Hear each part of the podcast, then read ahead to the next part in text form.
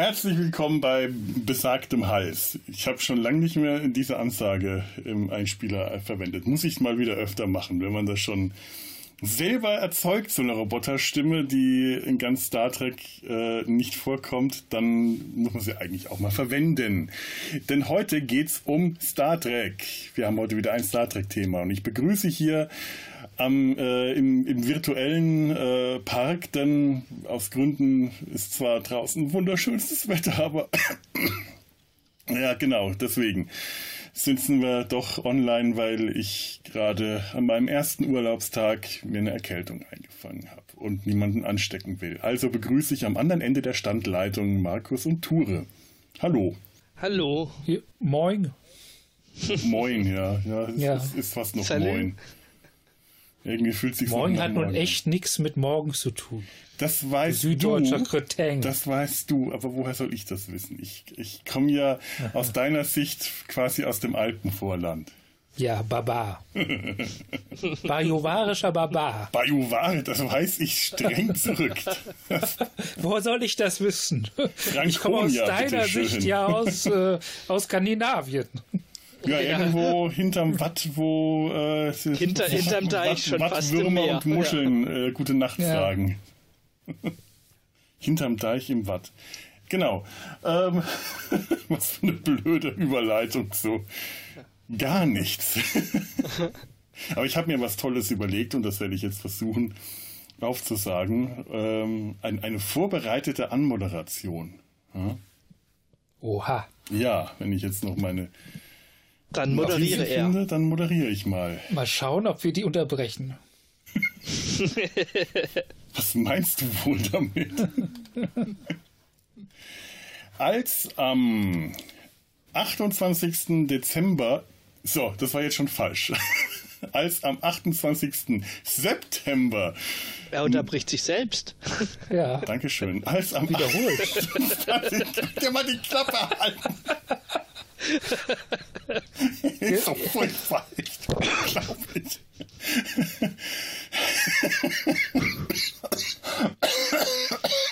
Scheiße, ich Markus raucht und äh, Felo kriegt oh. dann auch Husten.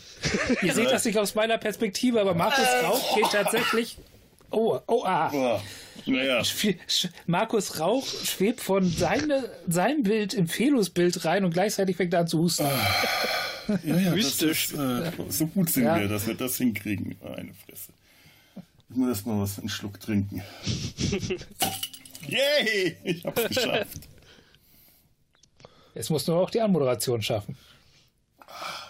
Aber das Immerhin das einzig Sommerliche ja. hier ist das Radler, das ich gerade geöffnet habe und das schon etwas warm geworden ist. Mist. Ah. Ja, also am 28.09. 1987 die Enterprise D auf Jungfernfahrt ging, als Star Trek's Next Generation seine erste Sendung in den USA gestartet hatte, hatte im Vorfeld Gene Roddenberry der Enterprise etwas hinzugefügt in weiser Voraussicht, weil die äh, Obersten des Studios oder Sender äh, der Meinung waren, so ein Raumschiff bräuchte keinen Maschinenraum. Da würde eh nichts stattfinden. Alles, was in so einem Raumschiff stattfindet, findet hauptsächlich auf der Brücke statt. Und daraus hat in deswegen hat in weißer Voraussicht Gene Roddenberry für die erste Folge, für die Pilotfolge eine, ich glaube, ungefähr einminütige Szene geschrieben, in der Captain Picard durch den Maschinenraum läuft. Nur damit ein Set vom Maschinenraum gebaut werden konnte. Er hat Tatsachen geschaffen. Ja. Was Gene Roddenberry nicht geschrieben hat, also nicht in den Maschinenraum hineingeschrieben hat, war die Tür zum Eingang, die Drehtür zum Maschinenraum. Und über genau die geht's heute, über besagte personelle Drehtür, durch die sich in der ersten Staffel von TNG, von The Next Generation, die diversen Chefingenieure, die virtuelle Klinke in die Hand gedrückt haben. Wir reden heute über die Chefingenieure der ersten Staffel von Star Trek The Next Generation. Na, war das eine Anmoderation? Das war eine Anmoderation. Das war doch mal was. Ja, ja was? Und wir verdanken die Information unserer lieben Tanja, Die, ähm, die Hörer vom Discovery Panel wissen das auch schon, weil Tanja äh, das damals als Rätsel gestellt hatte. Und äh, die Sache mit der Drehtür, das verdanken wir Sebastian. Der war ja neulich auch bei uns zu Gast und wir haben ihm da äh, quasi raten lassen, was in einer unserer nächsten Folgen vorkam. Und da haben wir ihm ähm, eine Reihe von Folgen, von Episodentiteln genannt. Und äh, das hat ihn dann so lange nicht in Ruhe zur Ruhe kommen lassen, bis er uns dann wirklich nachts eine WhatsApp-Nachricht geschrieben hat. Potztausend, ich habe jetzt wirklich nicht einschlafen können. Mein Tipp, die Drehtür in Main Engineering von Argyle bis Leland T. Lynch. Und das hat gestimmt. Und ich glaube, ähm, einfach zum besseren Verständnis lese ich mal kurz genau diese Liste an äh, Folgen, aber zusammen mit den entsprechenden Chefingenieuren vor, denn wie gesagt, die erste Staffel hatte einige, nicht nur einen, sondern mehrere. Und äh, damit ihr wisst, worum es geht, mache ich das, lese ich, verlese ich jetzt mal einfach. Es fängt an mit Lieutenant Commander Sarah McDougall, gespielt von Brooke Bundy, in der Folge Gedankengift, The Naked Now. Ähm, da sehen wir auch den, ihren Assistenten Jim Shimoda, gespielt von Benjamin W.S. Loom, der Vollständigkeit halber. Dann in der Folge 6 Der Reisende, Where No One Has Gone Before. Und in der Folge 13 Das Duplikat Data Lore begegnen mir Lieutenant Commander Michael wahrscheinlich, das ist ähm, B-Kanon. Argyle, gespielt von Biff Jäger. In der siebten Folge sehen wir Lieutenant Singh, ein Assistenz, Assistent des Chefingenieurs, also Stellvertreter wahrscheinlich, die geheimnisvolle Kraft, Lonely Among Us. In der 21. Folge Die Waffenhändler, The Arsenal of Freedom, begegnen wir Lieutenant Logan, gespielt von Vito Ruginis. Ich habe vergessen, mir aufzuschreiben, wer Lieutenant Singh gespielt hat. Tut mir leid. In der 23. Das Folge ich, ja. Lieutenant Commander Leland T. Lynch. Nachdem T. Lynch. alle anderen zuvor keine Namen, also nicht alle, aber nach Jim Shimoda haben eigentlich alle folgenden keine offiziellen Vornamen bekommen, hat Leland T. Lynch gleich fast zwei bekommen. Der äh, ist kurz zu sehen in Die schwarze Seele, Skin of Evil. Und das waren die Reihenfolgen, die Reihe in Reihenfolge die Chefingenieure, die wechselnden Chefingenieure oder beziehungsweise Assistenten der Chefingenieure der Enterprise der ersten Staffel, bis wir dann in der zweiten Staffel Lieutenant Jordi LaForge als Chef, festen Chefingenieur der Enterprise bekommen. So, so viel die Zusammenfassung. Ja, was ist eure Vermutung? Warum gibt es in der ersten Staffel so viele verschiedene Chefingenieure? Sonst hat man das ja auch nirgendwo. Mobbing. Ach. Lieutenant Logan hat sich nach hat sich durch Sarah McDougal, Sarah McDougal und Lo Argyle nach oben gemobbt. Mhm. Oder wäre dem zuzutrauen, ja was, was meine, was, was ich auch noch denken könnte, weil es wird durchaus, ich glaube, im Reisenden darauf hingewiesen, dass es mehr als einen Chefingenieur gleichzeitig geben könnte, weil mhm. es wurde von den Chefingenieuren gesprochen. Das heißt, man hat Plural, eine genau, Art, ja. ja, ja, ja. Das heißt, man hat ja. Schichtsystem. nicht Schichtsystem, nicht Schichtsystem, Käfigkampfsystem. ah. Man hat geguckt, welcher Chefingenieur überlebt, überlebt und das war Leland T. Lynch der Nichtssagende eigentlich von allen. Aber immerhin, der hat seine Arbeit gut gemacht. Man, bei dem ja. sieht man, dass er von Hand die, äh, die Lithiumkristalle kalibrieren konnte. Ansonsten war er so nichtssagend, dass er sich jedes Mal mit seinem Namen und Vornamen im Intercom gemeldet hat. Eigentlich waren sie alle relativ nichtssagend. Also ja. Argyle, der, der, der hat mir jetzt was gesagt, weil ich, äh, weil wir, glaube ich, ihn alle als Erdkundelehrer hatten. Ja, das ist ein Erdkundelehrer. das war unser aller Erdkundelehrer. Der nein, Erdkundelehrer an sich ist ein kollektives Lebewesen. Sport war es bei mir. Aber oh er hat wahrscheinlich, hat wahrscheinlich die Fächerkombination Sport und Erdkunde gehabt. Aber, aber sonst war der eigentlich, ja Gott, äh, der hat ja, ich habe da auch noch so Theorien, weil, weil ich bin mir noch nicht mal sicher, ob es ja selber Argyle ist. Einmal hat er einen schottischen Akzent und einmal hat er, hat er einen amerikanischen Akzent. Ja, Äh, ja. Vielleicht ist es sein Zwillingsbruder. Also das ja. mit dem Michael ist, äh, ist B-Kanon, weil der in ein paar Romanen vorkommt. Vielleicht ist, ist das eine ja äh, Michael Argyle, der Schotte. Und das andere Terence Argyle? Der äh, in äh, fünf Minuten später in den äh, USA geborene Zwillingsbruder von Michael Argyle. Oder, äh, das macht dann den Akzent während des Überflugs und das macht dann den Akzent aus. Natürlich. Ja, vielleicht wurden sie bei der Geburt getrennt und verschieden ja. aufgezogen, haben sich dann später wiedergefunden und haben dann ähm, beschlossen, die äh, Sternflotte äh, zu, zu foppen mit äh, verwirrenden äh, Zwillingsauftritten. Nein, das ist irgendwie unwahrscheinlich. Was ich faszinierend finde, ist, dass das die ersten beiden Chefingenieure mehr oder weniger so Schottirismen hatten. Also so, so einerseits hatten wir mit Sarah McDougall zumindest einen schottischen Mac drin ja. und Argyle den schottischen Akzent, der, wo dann doch so ein gewisser äh, Scotch in der Stimme mitflog. Also, ja, Argyle ist auch, also ein, als, soweit ich weiß, ein schottischer Name. Ja, ja, schon, genau. Das passt schon. Als hätten sie nach dem neuen äh, Scotty erstmal gesucht, eine Runde. Ja, obwohl äh, ja. Sarah McDougall hat äh, extrem wenig von Scotty. Ja. Ich vermute allerdings, was sie mit Scotty gemeinsam hat, ähm, könnte die Trinkfestigkeit sein. Die hatte, die hat, von der haben wir auch gar nicht so viel gesehen. Ja. Aber ich hatte, aber ich, und die hat auch gar nicht so viel gesagt, aber die hatte von allen, äh, äh, außer vielleicht Logan, der hatte ja auch mit am meisten noch zu tun gehabt bei der ganzen Geschichte. Der hatte ja wenigstens sowas wie eine Aufgabe, außer irgendwo rumzustehen. Und äh, äh, äh wir wissen sonst nicht, wer diese Dialogzahlen sagen soll auszusprechen, die hatte Ausstrahlung. Also das, das, das, das hat, glaube ich, ging viel über die Schauspielerin selbst als ja. das, was sie zu tun hatte. Die war schon, also die ja. war nicht mehr ganz jung, die würde, hätte ich so vom ja. Alter her ungefähr in äh, äh, Picards äh, Altersgruppe gesteckt. Ja. Sah aber gut aus, viel zu stark geschminkt, äh, blond aufgetürmte Haare, aber mein Gott, das ist äh, zeitgeistig. Zeitgeist der 80er Jahre. Also und, äh, zu stark geschminkt war eigentlich jeder weibliche Charakter in dieser Serie absolut. zu dieser Zeit.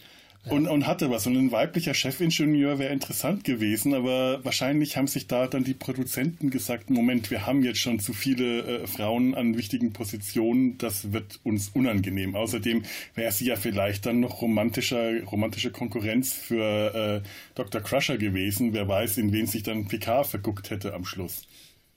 Ja, vielleicht wäre das was, äh, was für Bill geworden, so, so ein bisschen erdend und so. Die hatten schon so eine gewisse Chemie, die beiden. Ja, du meinst so, so, so ein ja. Mutterding vielleicht? Ja, ja, ja. ja, ja. Eigentlich, was ich an Sarah McDougall wirklich interessant fand, die kommt ja in der Folge Gedankengift vor. Ja. In der alle besoffen sind durch den, äh, weiß nicht was, Virus, den, äh, den, den, den Jordi und die anderen da einschleppen von dem anderen Schiff.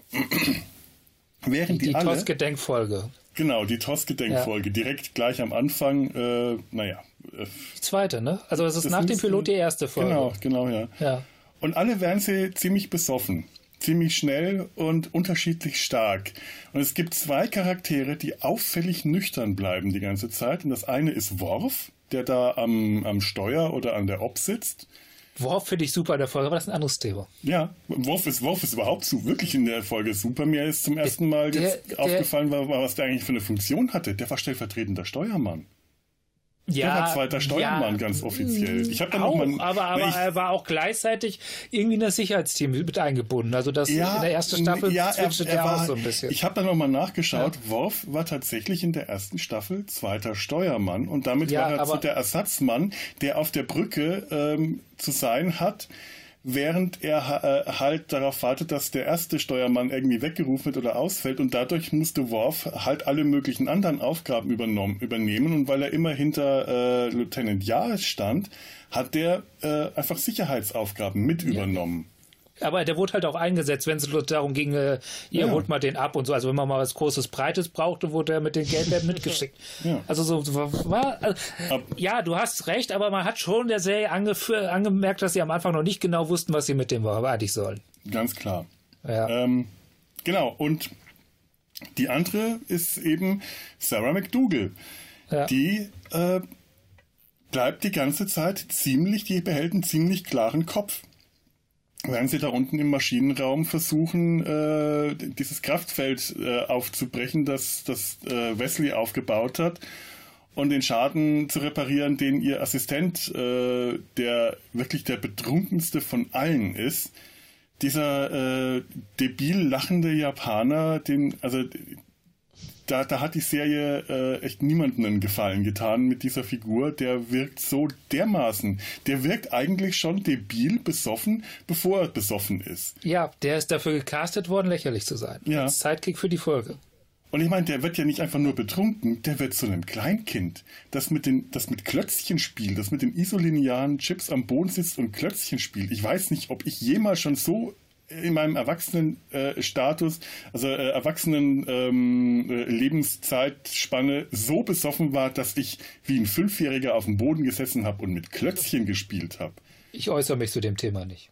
Also ich war schon bestimmt äh, schlimm, oft genug schlimm betrunken, aber ich habe mich nie wie ein Fünfjähriger benommen und mit Klötzchen gespielt. Das, der ist ja wirklich zum Kind. Der ist total hinüber. Und äh, McDougal, die, äh, die zwar, äh, ich glaube, die wird so, man, man sieht ihr an, dass sie infiziert worden ist, weil sie schwitzt und so, aber die behält einen klaren Kopf. Ich glaube einfach, die ist trinkfest. Ja. Also bei der habe ich tatsächlich als Charakter und auch als wegen der Schauspielerin, gerade weil, weil, wie gesagt, ich bin der Meinung, die hat diese Rolle am ersten getragen. Der Text und was sie zu tun hat, kann es nicht gewesen sein.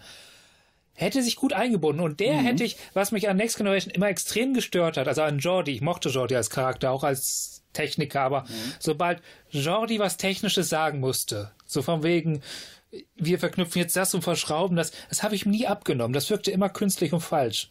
Der wirkte nie wie jemand, der weiß, wovon er redet. Ihr hätte ich's. Ich der hätte ich's abgekauft. Jordi nee. ist kein Ingenieur. Jordi nee. fängt ja auch äh, an in der Kommandostruktur. Als Steuermann gehört er zur Kommandostruktur. Als der blinde Steuermann. Und, und er ist wahrscheinlich Quereinsteiger in den Beruf. Ja. Äh, also meine Theorie ist nämlich dahin, dass diese erste Staffel, äh, also eine Theorie, äh, ein Probelauf ist. Die haben, äh, die haben ein neues Schiff, die haben vielleicht am Anfang noch die Ingenieure äh, mitgenommen, die zum, zum Start. Vielleicht war Sarah McDougall tatsächlich die Ingenieurin, die das Schiff äh, konstruiert hat und deswegen beim Start dabei war. Die hatte ihren Assistenten dabei, der auch irgendwie keinen Rang hatte wahrscheinlich war das ein äh, war Shimoda Zivilist, der auch deswegen die äh, Kommando-Hierarchiestrukturen nicht verstanden hat, weswegen der einfach Wesley das Kommando über den Maschinenraum gibt, während er auf die Brücke geht. Das hätte ein äh, Offizier wahrscheinlich nicht gemacht. Obwohl, ehrlich gesagt, wenn wir, beim weiteren, äh, weiteren Verlauf der ersten Staffel haben wir gelernt, dass es durchaus vernünftig gewesen wäre, diversen Situationen Wesley das Kommando zu überlassen. Ja, ich habe mich auch ehrlich gesagt äh, ja. äh, bei einigen Folgen ja schon gefragt, wenn, wenn sie Jordi äh, den äh, Posten des Chefingenieurs geben, hätten sie dann ja auch Wesley geben können. Ja, der aber der ist ja nicht mehr, durch die... Ja, aber der hätte hat deutlich mehr Fachwissen können und vor allem ähm, ja, äh, nicht Inspiration, äh, der, der, der war einfach gut. Während zum Beispiel äh, jemand wie Argyle komplett fantasielos war, hat Wesley Fantasie und Weitblick und ähm, Kreativität bewiesen. Vielleicht hätte man S. Wesley einfach als so eine Art äh, Board-Nerd behandeln müssen. Also gar nicht so in die Hierarchie einbinden, aber grundsätzlich auf ihn hören. Ja. Ja. Also beratende Tätigkeit. Markus, was sind denn so deine Eindrücke von äh, den verschiedenen? Wir, wir, haben dich gerade so ein bisschen äh, untergebuttert. Äh, redet weiter, ich, ich, lausch, ich lausche euch. Für mich, ich muss nicht. ey, ich habe ich hab vor einem Jahr einen Rewatch von der ersten Staffel nochmal gemacht, TNG. Und ich muss ehrlich sagen, es sind keine einzige von den von den von den Chefingenieuren ist mir auch nur ansatzweise so. Ich habe dann jetzt nochmal geguckt, so, ach ja, stimmt, da hinten im Hintergrund steht da noch ja, jemand. Oder hier irgend, irgendeine belanglose, x-beliebige Person, irgendein Crewmember, das halt nun hier zuarbeitet und in der nächsten Folge eigentlich auch wieder vergessen ist. Das ist es ja zum Teil auch. Sogar jemand wie Logan, der wirklich einen Eindruck hinterlässt, weil der ein totaler Arsch war. Also als Jordi das Kommando bekommt, während Picard und alle anderen unten auf dem Waffenhändlerplaneten sind. Okay. Führt sich Logan ich wirklich glaube, total auf wieder, wieder yep. Riesenarsch. Ist das, wackelt mein Internet oder euer Internet?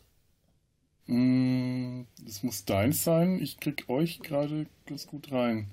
Aber du wackelst auf Skype hin und wieder mal. Ja, du auch. Ich höre euch wieder.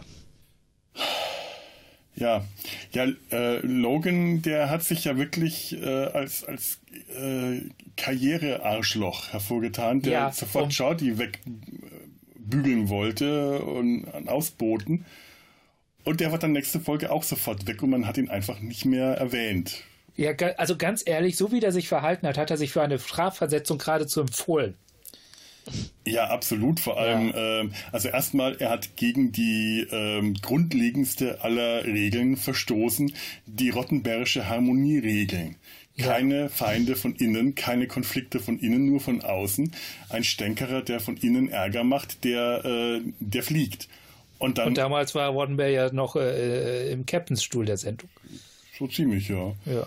Und dann ist es aber auch so, so ein Chefingenieur, der muss ja nicht nur technisch firm sein, sondern der muss ja auch tatsächliche Teamleiterqualitäten, er muss Führungsqualitäten haben. Und ich glaube, das ist genau die Folge gewesen, in der sich Jordi für den Posten qualifiziert hat, weil Picard gesehen hat, ach guck mal an, der hat Qualitäten, der kann ein Team leiten, der hat Kommandoqualitäten. Kann ich mir vorstellen, weil wir sind ja auch relativ spät in der ersten Staffel und die eiern da ja schon fast eine ganze Staffel durch die, durch die ganzen äh, Chefingenieure durch, dass sie da sich so langsam Gedanken gemacht haben, ob sie nicht einfach aus dem bereits bestehenden Personal sich einfach rauspflücken. Also vom äh, Ja. von der Produktion her würde ich sagen auf jeden Fall. Also da äh, da hat man sich hat man, man hat gemerkt, äh, okay, der Maschinenraum ist äh, äh, ist doch ein wichtiger Ort in der Serie. Der wird der kommt vor. Man braucht da jemanden. Ähm, kommt immer wieder vor und statt dass man jetzt jemanden neuen dazu holt, nimmt man jemanden aus dem bestehenden Cast und äh, tatsächlich da wäre aus meiner Sicht entweder Worf oder Jordi die Wahl gewesen, weil beide Wobei Worf ist ja direkt äh, nach Taschas. Äh, Äh, Genau, weil sich beide während Ja. der äh, ersten Staffel auch immer wieder im Maschinenraum oder in der Technik betätigt haben. Jordi ein bisschen mehr, aber eher so als Bastler und Tüftler.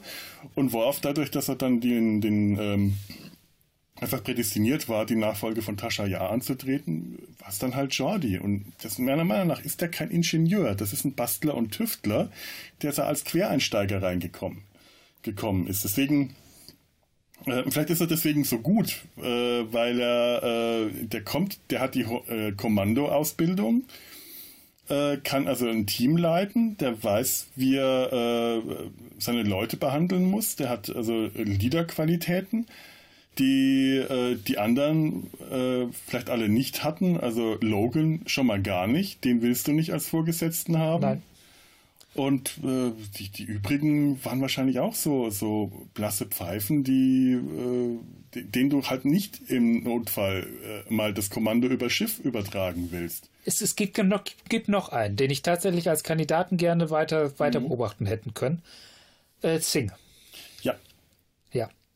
Der hatte vor allem eine schöne äh, Chemie mit, mit äh, Wesley, fand ich. Also der hatte in ein, der kurzen Szene, die er zusammen mit Wesley hatte, wo, wo die zusammen im Maschinenraum saßen und er sagte, hey, wo sie sich kurz über Technik unterhalten und er dann sagt, hey Wesley, aber du musst jetzt mal wieder lernen gehen. Da hatten die so, äh, hatten die so, hatten die eine sehr schöne Chemie, die sie versucht haben, die ganzen Rest der Serie zwischen Jordi und Wesley, Wesley aufzubauen. Ich will jetzt nicht sagen, dass es vollkommen gescheitert, aber das, was ich da in dieser kurzen Szene gesehen habe, fand ich besser. ja, die geheimnisvolle Ja. Kraft war das. Ja, und der Genau. war dann auch später, der war, der war bei der Besprechung dabei, er war halt der Vertreter des Maschinenraums. Und das war, Ja. das war ein stellvertretender Chefingenieur, aber du hast dem angemerkt, der kann was, der hat was drauf, der hat auch eine gewisse Präsenz. Den hätte ich tatsächlich auch sehr gerne gesehen. Also Singh oder Sarah McDougall, das wären so meine beiden ähm, Kandidaten aus der Runde gewesen, die gerne den Chefingenieursposten hätten übernehmen können, wenn sie eben nicht, nicht Jordi dann genommen hätten. Und, und Aber leider, äh, Singh ist ja, wenn ich mich jetzt nicht täusche, ich habe die Folge nicht nochmal gesehen, der ist, glaube ich, draufgegangen, oder? Der ist draufgegangen. Und zwar ist er genauso. Das ist. Singhs Tod war der Probelauf für den Tod von Tasha Ja. Also ich glaube nicht bewusst, aber das war derselbe sinnlose, total bescheuerte Tod,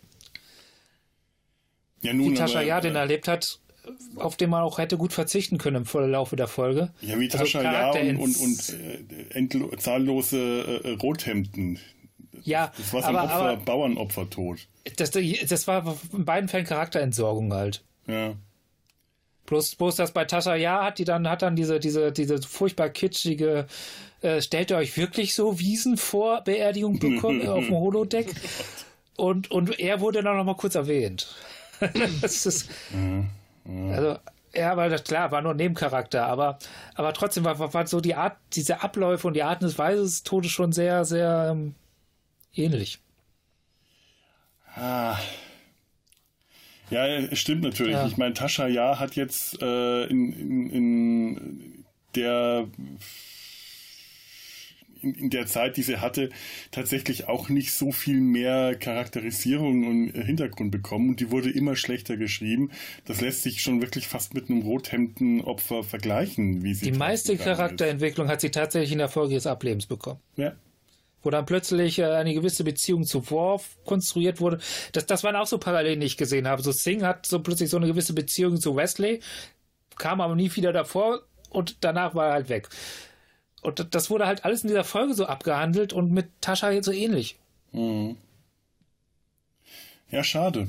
Schade drum. Also ich meine, äh, die, die, erste Staffel ist eh ähm, schwierig anzuschauen. Ich weiß noch, als ich die zum ersten Mal nach, nach langer Zeit wieder gesehen habe, da habe ich mich plötzlich wieder sehr zu Hause gefühlt und mich daran erinnert, wie das war, als ich die damals zum ersten Mal Die gesehen habe, als mich. die im Fernsehen lief. Brauchen wir eine Pause? Ich, ich gehe mal aufs Klo. Das ist, wenn ihr jetzt nicht ohne mich weitermachen könnt, dann brauchen wir eine Pause. Äh, ich ich gehe auch mal kurz aufs Klo. Dann Okay. geht mal. Bis später, Markus. Bis gleich. Ich kann ja in der Zwischenzeit was singen.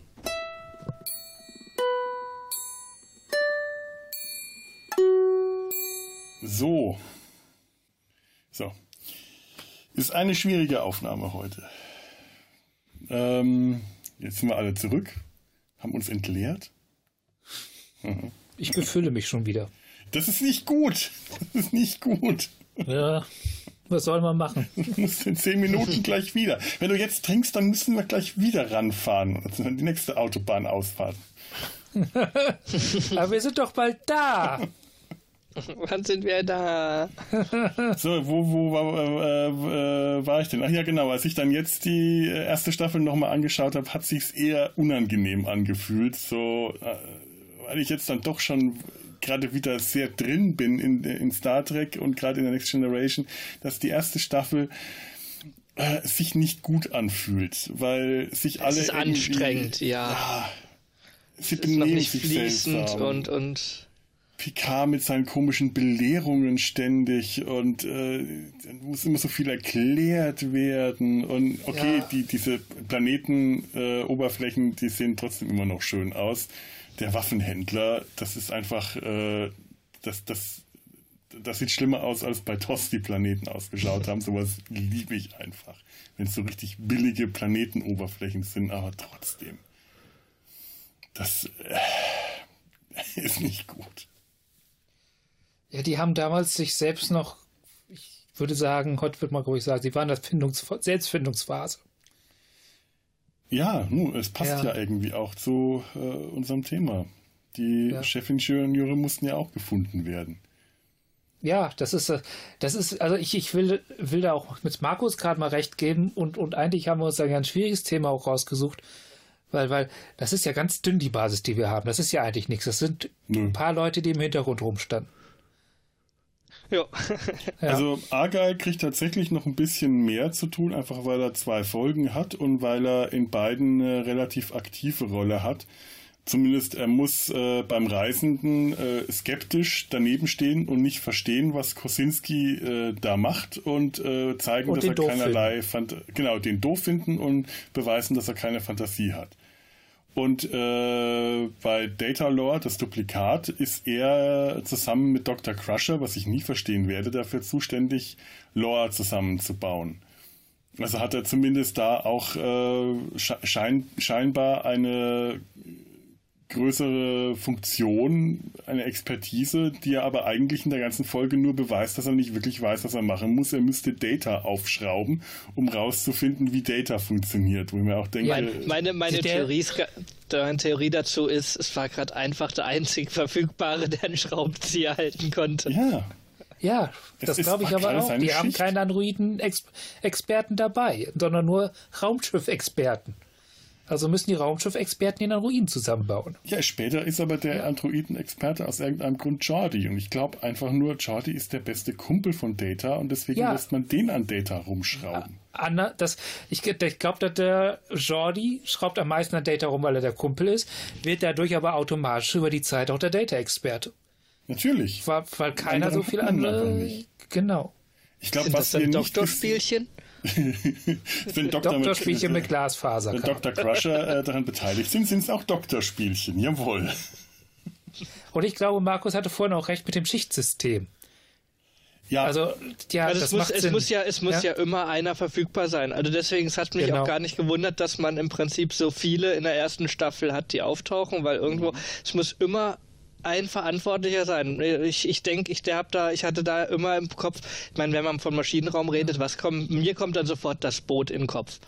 Das, der, der Film, wo, es um den Maschinenraum geht. So, die Brücke gibt es zwar auch noch, aber, aber der Maschinenraum, da sind die, da sind die Charaktere, da sind die Typen. Ähm, und da muss ja, da gibt es ja das, auch was einen in, in, Erinnerung geblieben ist. Am bedrückendsten an der, ja. der Raum im Boot, in dem U-Boot, der für mich immer den größten Albtraum dargestellt hat. Ja. Und da hattest du ja auch einen, einen ersten IO und einen, einen, zweiten IO. Also, mhm. also du hattest immer, und die waren im Schichtsystem, also du hast immer einen verantwortlichen Leiter. Ich, ich meine, das Schichtsystem kommt auch später nochmal vor und dann ist es, es ist tatsächlich so, dass du die Schichtleiter hast und darüber halt noch Shirty, den Chefingenieur über allem schwebend. Ja. Der, der, die goldene die, die Sonne. Posi die Position ja. war vielleicht halt noch nicht definiert irgendwo genau. im, im Anfang von TNG. Vielleicht war es auch wirklich einfach dieser Gedanke, wir haben diese ganzen Schichtleiter, aber wir brauchen jemanden, der das Ganze unter Kontrolle hält, weil das gerade irgendwie aus dem Ruder läuft. Wir brauchen noch einen Aufpasser. Und damit ja, und, und, und, du musst, und du musst ja dieses riesige Schiff ja auch erstmal füllen. Ich meine, ja. wir reden, wir reden von der Enterprise. Genauso von wegen tausend Mann Besatzung und wir sehen in den entscheidenden, also Brücke und, und, äh, und Maschinenraum, zwölf Mann und immer die gleichen ja, zwölf. Da muss man doch irgendwie versuchen, ein bisschen. Ich glaube glaub sogar weniger. Ähm, Auf der Brücke ja. muss es ja auch die Nachtschicht geben. Ja, ja wo, wird auch, es gibt eine Folge, da, da, sehen wir das auch tatsächlich, den Tag- und Nachtschichtwechsel. Und das ist tatsächlich auch so, Nachtschicht ist so B-Schicht, das sind dann die, äh, ne, die, äh, die, äh, die ja, routinierteren Menschen. Aber äh, wird trotzdem trotzdem von Data geleitet, der ja. halt wahrscheinlich als einziger keinen Schlaf braucht, weswegen ja. der in der Tagschicht am Steuer sitzt und in der Nachtschicht auf dem Captain-Sessel.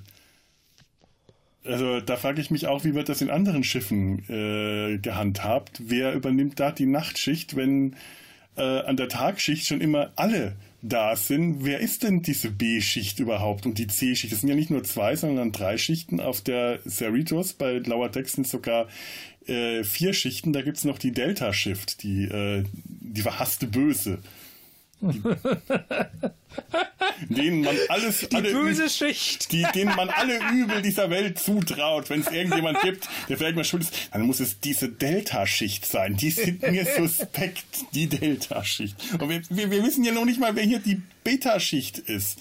Weil, Ey, das, das, das, sowas wird bei Next Generation immer angedeutet. Wir wissen irgendwie, ja. dass das existiert. Wir kriegen das mit. Ich meine, wir gibt ja auch diese Low Decks Folge, worauf hört jetzt die neue Serie grundsätzlich. Also wir wissen das alles, aber aber es ist halt, es wird nicht wirklich thematisiert. Die Delta-Schicht ist sogar so suspekt ja. und sinister, dass einer von denen eine Augenklappe hat.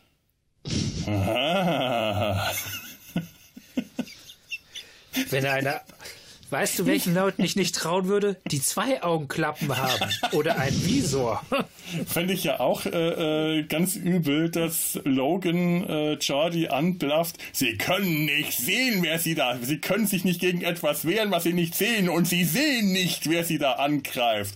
Und ich hätte an Jordis Stelle etwas Das war aber anders kein reagiert. Hinweis auf seine Blindheit, sondern auf deren allgemeinen Blindheit. Ja, aber ich hätte an das Jordis Stelle da mal ganz anders reagiert wahrscheinlich. Soll das eine Anspielung sein? Gehen Sie Ja, zurück auf ja. Ihren Posten im Maschinenraum. Sie haben hier nichts zu suchen.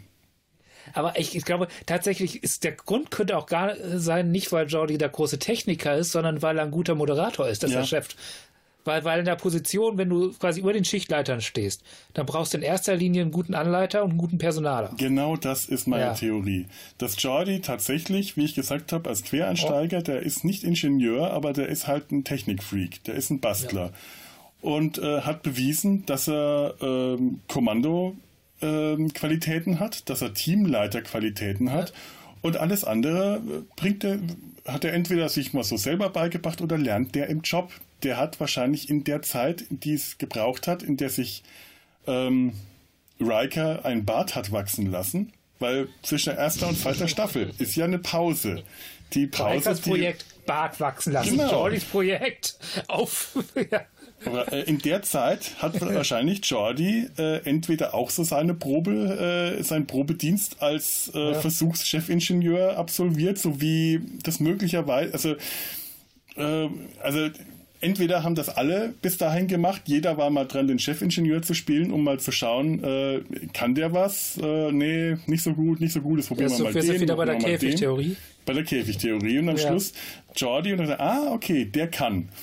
Und äh, der ist es dann geblieben. Oder ähm, äh, sie haben halt äh, gemerkt, dass mit den vielen Schichten funktioniert nicht und jetzt brauchen wir jemanden, äh, dann nehmen wir mal Jordi, der schleicht da eh schon die ganze Zeit äh, in der Technikabteilung rum und Gelb steht dem eh besser. So, außerdem stimmt. kann der den Unterschied zwischen Gelb und Rot eh nicht sehen. Das kann Dem ich tatsächlich. Äh, das, Na. ist, das ist übrigens, was ich bei beiden, also bei Worf und Jordi, das sind ja die einzigen, die wir in verschiedenen Farben gesehen haben. Aber ehrlich gesagt glaube ich, dass keinem dies Rot wirklich gut steht. Wir sehen ja, Picard auch mal in Blau. Und auch das steht ihm besser als das Rot. Ja, stimmt. Ich glaube, es sieht Ja. Data auch mal in Rot. Sieht auch nicht gut aus. Stimmt. Ja. Ja, dieses Rot, das, das ist irgendwie, das ist, das ist keine sehr Farbe. Nein. Aber ich habe eine andere Theorie jetzt zu Jordi. Ja. Und zwar, dass wir, wir sind ja, wir bewegen uns ja auch in den frühen 90ern und so. Also ich meine, da, da ist das wurde ja, Ja, auch viel im, im 87. äh, ja, äh, Ende man- 80er, frühe 90er. Aber damals gab es noch viele Fehlleitungen im, im Management und so. Und damals gab es halt auch noch dieses, dieses Prinzip, Leute, die, die Mist bauen könnten, die werden einfach aus den gefährlichen Positionen rausbefördert. Ah, So nach dem, nach dem Motto, der will ja in Maschinenraum, der will ja hier in der, in der Abteilung arbeiten, also müssen wir den irgendwie aus dem Gefährdungsbereich rauskriegen. Du meinst, sie haben gedacht, der kann da kein nichts anstellen. Barclay ist schon da. Der kümmert sich wirklich, wirklich um die Technik. jetzt Ja, zumindest, zumindest ist er ja nicht derjenige, der dann tatsächlich am Schrauben ist oder was am Machen ist, sondern Ernst, sicherheitshalber, geärgert, sicherheitshalber lässt man das von den Profis machen. Die er ganzen darf hier Kratzer im Lack, weil der Blinde ständig beim Einparken irgendwo die Enterprise dagegen schrammt. Das können wir ihm nicht sagen, Jordi, du bist blind, du darfst nicht mehr an Steuer, das wäre sofort Diskriminierung. Also setzen sie ihn in den Maschinenraum. Stille, okay, das war keine gute Theorie. Immer noch Stille. Achso, die, das lag nicht an der Theorie. Das Internet ist zusammengebrochen. Jetzt höre ich irgendwen. Könnt ihr mich hören? Nein? Nein? Ich höre irgendwen klimpern. Okay. Fedo, hörst du uns? Ja, ich höre euch. Dich, Ture, höre ich? Uns, du. ich seh, Und- jetzt sehe ich euch unglaublich zappeln gerade. Äh, äh, Skype holt jetzt gerade alles nach, was ihr in der letzten Minute an Bewegung gemacht habt. Ich höre euch wieder, yay! Ja, ich höre euch auch. Ich hoffe, du hast deinen Monolog gerade aufgenommen. Ich habe den nicht gehört. Ich habe es aufgenommen, ja. Ähm, die Theorie war, dass sie Jordi deswegen in den Maschinenraum äh, wegbefördert haben, weil er beim Einparken so viele Schrammen in die Enterprise hat. Und man kann ja schlecht sagen, der, den, den Blinden, den wollen wir da weghaben. Das wäre ja Diskriminierung. Oh, ich sehe gerade Picard, wie er nach jeder, auf jeder Raumstation so einmal rumfliegt, so Picard-mäßig, um die Enterprise und jeden, jeden Kratzer protokolliert. Also, oh, ja. noch einer, noch einer. Was mache ich nur? Wie kriege ich den bloß so vom Steuer weg? Wie gesagt, mit so, äh, mit so, einem Klemmbrett, wo der Umriss von der Enterprise aufgezeichnet ist. mit so Stylus. So, Markiert dann mit einem Marker die Stelle, die schon wieder, schon wieder. Und er kann auch nicht mal Jordi beauftragen, weil er die Kratzer zu beseitigen, weil er die nicht sieht. er sieht sie umso besser. Er kann dir direkt sagen, wie tief die gehen. Das stimmt, ja. ja. das ist so die erste Lackschicht. Oh, oh, der geht tief, den müssen wir nochmal neu.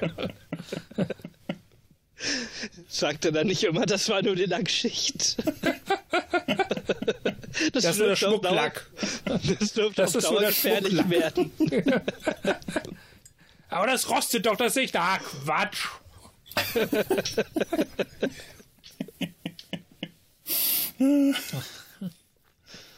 ja. Was, was das kostet, die Enterprise neu lackieren zu lassen, ausbeulen und neu lackieren. Da gibt es auch bestimmt so, so einen Zauberstift, mit dem man dann so rüber. Habt ihr euch eigentlich schon mal gefragt, wie Jordi eigentlich die Anzeigen lesen kann? Weil man, wir sieht ja in einer Folge sehen wir ja mal, wie er, wie er sieht. Da wird das Bild übertragen. Und das Ganz ist ehrlich, ich halte das für Quatsch. Die bauen so ein hochkompliziertes Gerät, was je alle möglichen Spektren einfangen kann. Aber sichtbares Licht kann das nicht. Ja, das, ist doch Blödsinn. Äh, und jetzt mal ganz im Ernst. Ja, die Kameratechnik war damals noch nicht so entwickelt. Smartphone-Kameras hast du halt erst seit den 2010ern. Ja. Aber hätte man wenigstens einmal gezeigt, wie er auf irgendeine Anzeige runterschaut und in diesem äh, Wärmespektrographenbild, das er da eigentlich überträgt, äh, tatsächlich klar eingestanzt die Anzeige aus seinem, seinem äh, äh, Mischpult, wollte ich gerade sagen, aus seinem Steuerpult sieht, dann wäre das logisch gewesen. Oder vielleicht wird die ja auch direkt ähm, die Daten digital übertragen oder so. Aber äh, Moment, es gibt noch eine zweite Folge, wo wir aus seiner Sicht was sehen. Und zwar, wo die äh, Romulaner ihn zu einer äh, Spionagetrone umbauen. Und da sehen wir sichtbares Licht. Da sieht er wie normal wo es noch mit Bajoranischen Ja, nee, da sehen wir nee. nicht, was der Visor überträgt, sondern wir sehen, was die kleine äh, Spionagekamera Moment, Moment, Moment. Überträgt, die, die, die Romulanen, ach, ich dachte, die hätten das ganze Ding einfach äh, gehackt. Nee, so wie ich das verstanden habe damals, war das wohl so, dass die da eine kleine Kamera eingebaut das haben. Das finde ich auch nicht sinnvoller. Das heißt, da ist noch genug Platz für so eine kleine Kamera in dem Ding. Ja, scheinbar schon. Ja, nee. Hm. Nee. Weil ich meine, das hätte überhaupt keinen Sinn gemacht, dass er ganz normal sieht. Äh, aber nee. Ja, ich weiß auch nicht. Ähm, nee. Da bin ich jetzt überfragt. Ich glaube, die haben das nicht zu Ende gedacht damals. Nee, definitiv und ganz nee. eindeutig nicht zu Ende gedacht. Also, ich weiß nicht. Was, was ich an Jordi immer großartig fand, wie krass dieser Schauspieler Augen rollen kann, ohne dass man die Augen sieht. Ja. Ja, dieses genervte Augenrollen, die man nicht sieht, aber das, diese ganze Mimik. Es ist erstaunlich, wie, wie ja. der Mimik rüberbringen kann, ohne dass man seine Augen sieht. Das, das, das habe ich, als du vorhin meintest, als Argal, der Genervte, äh, bei diesem, bei dem Reisenden da steht und die ganze Zeit nur denkt, was labert der für ein Scheiß, habe ich mir überlegt, ausgesehen hätte, wenn Jordi da gestanden hätte und Augen rollt. Genervt. Ja. Ja. Da fällt mir wieder beim Reisenden ein, da sagt ja auch äh, Riker, dass er als erster Offizier für äh, den Maschinen, für die Überwachung der Maschinen, äh, der, der, des Warp-Antriebs oder der, der, des ganzen Maschinen der Technik zuständig ist. Ich weiß es gerade leider nicht so genau. Und ähm, vielleicht war das ja auch der Grund, man hat gemerkt, dass Riker äh, überfordert ist, den Maschinenraum auch noch zu überwachen und die verschiedenen Chefingenieure, deswegen hat man da jemanden anderen hingesetzt damit ist Riker mehr Zeit hat, äh, sich um seine Pflichten zu kümmern und prompt war er äh, unterfordert und hat sich erstmal ein Bart wachsen lassen, weil er sich gelangweilt hat. ich setze mich jetzt in diesen Stuhl Und der jetzt erst wieder auf, wenn ich Vollbart habe. So hat das ja auch Kalif Harun al-Pussa gemacht in Isnogut. Ja. Du weißt doch, mein lieber Isnogut, ich kann nicht untätig sein. Ich habe mir in den letzten Wochen ein Bart wachsen lassen. Obwohl er auch eine spezielle Bartdiät hatte. Hm. Mit wachstumsfördernden Stoffen drin. Das wäre irgendwie gemogelt, ja. finde ich. Was besteht denn so ein Bart? Keratin? Ja, Kerosin? Ich weiß nicht. Also ich, ich, ich stelle mir schon vor, dass es länger dauert, so ein Bart ja. wachsen zu lassen und dass in der Zeit ja irgendwas passiert sein muss. Und dass äh, da sie dann noch mal ein bisschen rumprobiert haben. Und weißt du, was ich auch. Ähm, ich glaube ja, ich glaube ja, dass sie zwischen den beiden Staffeln hier äh, äh Diana und Bill ihr klärendes Gespräch hatten, damit sie ihre Beziehung mal so auf eine professionelle Ebene bekommen können und dann, dann steht da Frisurwechsel an. Mhm. Mhm. Ja, ich weiß nicht, ob sie ja. da später. Ja. Egal, kommen wir auch wieder zum Maschinenraum zurück, beziehungsweise äh, ich weiß gar nicht, ob wir das noch so groß müssen. Denn ich, ich würde gerne was, ich, ich habe noch eine Theorie zu Leland T. Lynch. Ja, bitteschön. Ist eine sehr kurze Theorie, ich glaube, die ist noch nicht mal verhandelbar, die ist zu, äh, zu schwach. Aber ich glaube, also Logan hat sich ja definitiv direkt zur, zur Versetzung empfohlen. Definitiv. Und ich glaube, Leland T. Lynch auch. Der Captain sagt, ich meine, der Captain meldet sich bei ihm und er antwortet mit, wie möge der Captain sein, aber ich bin Leland T. Lynch. Allein ja. wie er es ausspricht. Und als ich dachte, okay, er empfiehlt sich auch für eine Versetzung, einfach weil der Captain das gerade total unsympathisch findet, in eine eigene Spin-off-Serie. Die oh. Abenteuer oh. von Leland T. Lynch.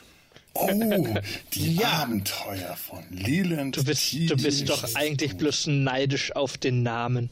Wenn ja. du so einen Namen hättest, würdest du den auch bei jeder möglichen Gelegenheit sagen. Naja, Jean-Luc Picard. Jan, Leland ich bin Jan T. Röttger, ja? Jan, Jan T. Röttger. Ja, mein erster Vorname ist gar nicht Ture, das ist Jan. Jan ich werde, um, meine, um die Behörden zu ärgern, nach meinen Eltern beschlossen, dass mein zweiter Vorname mein Rufname ist. Das hat mein Vater auch. ja. So. Ich habe nur den einen. Ich habe überhaupt keinen zweiten Namen.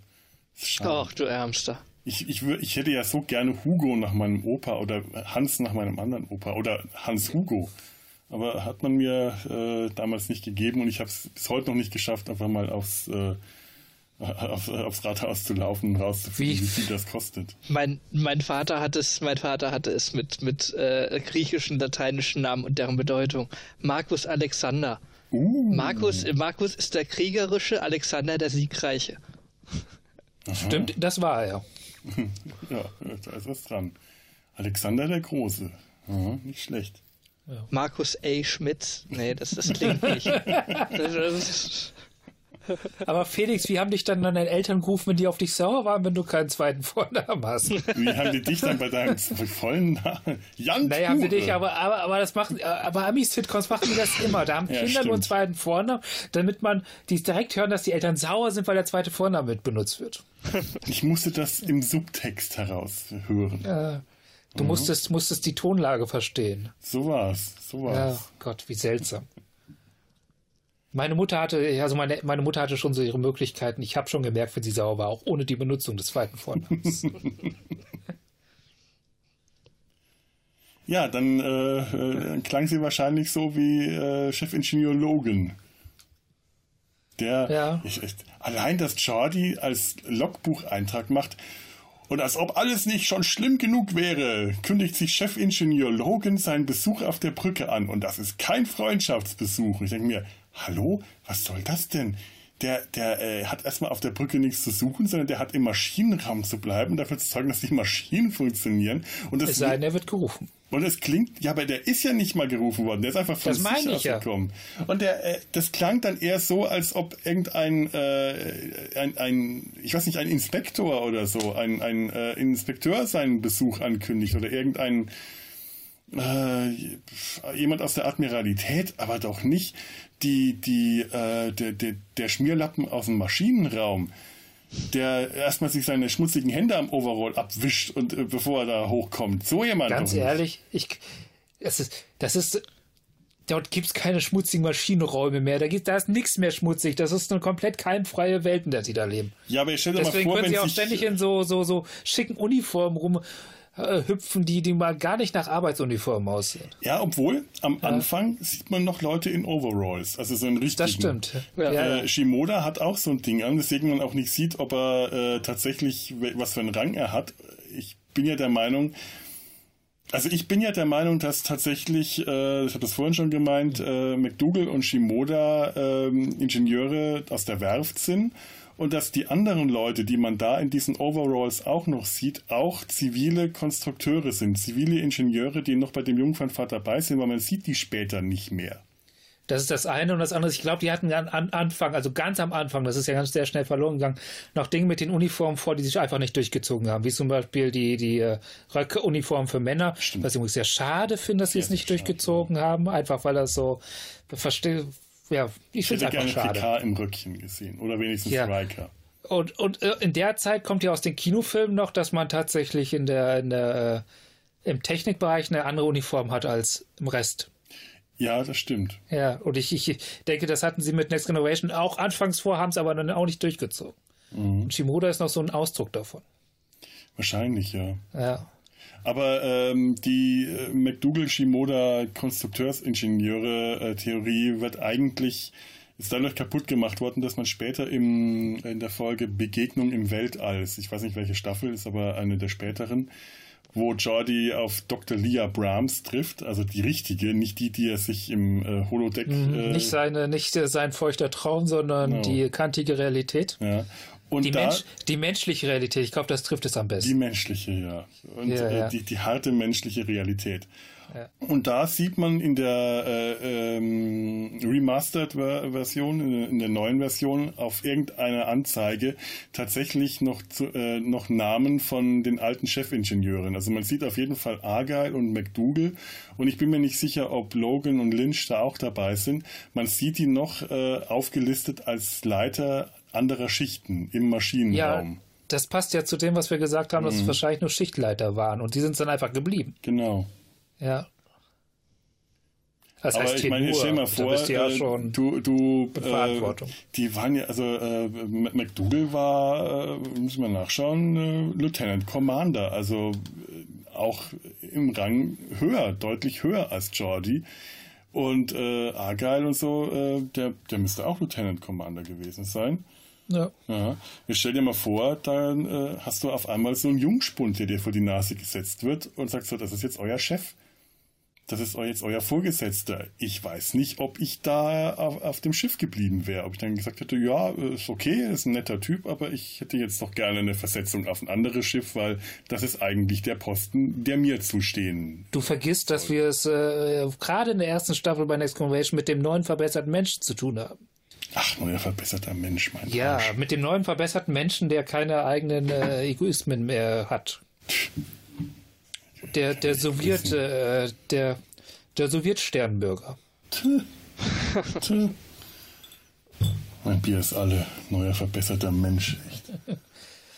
Am Arsch. Am Arsch, der neue verbesserte Mensch. Oh, das hätte ich mal echt mal gerne gehabt, wenn PK mal wieder eine von die Menschheit hat sich weiterentwickelt Rede gehalten hat und jemand einfach nur geantwortet, geantwortet hätte am Arsch.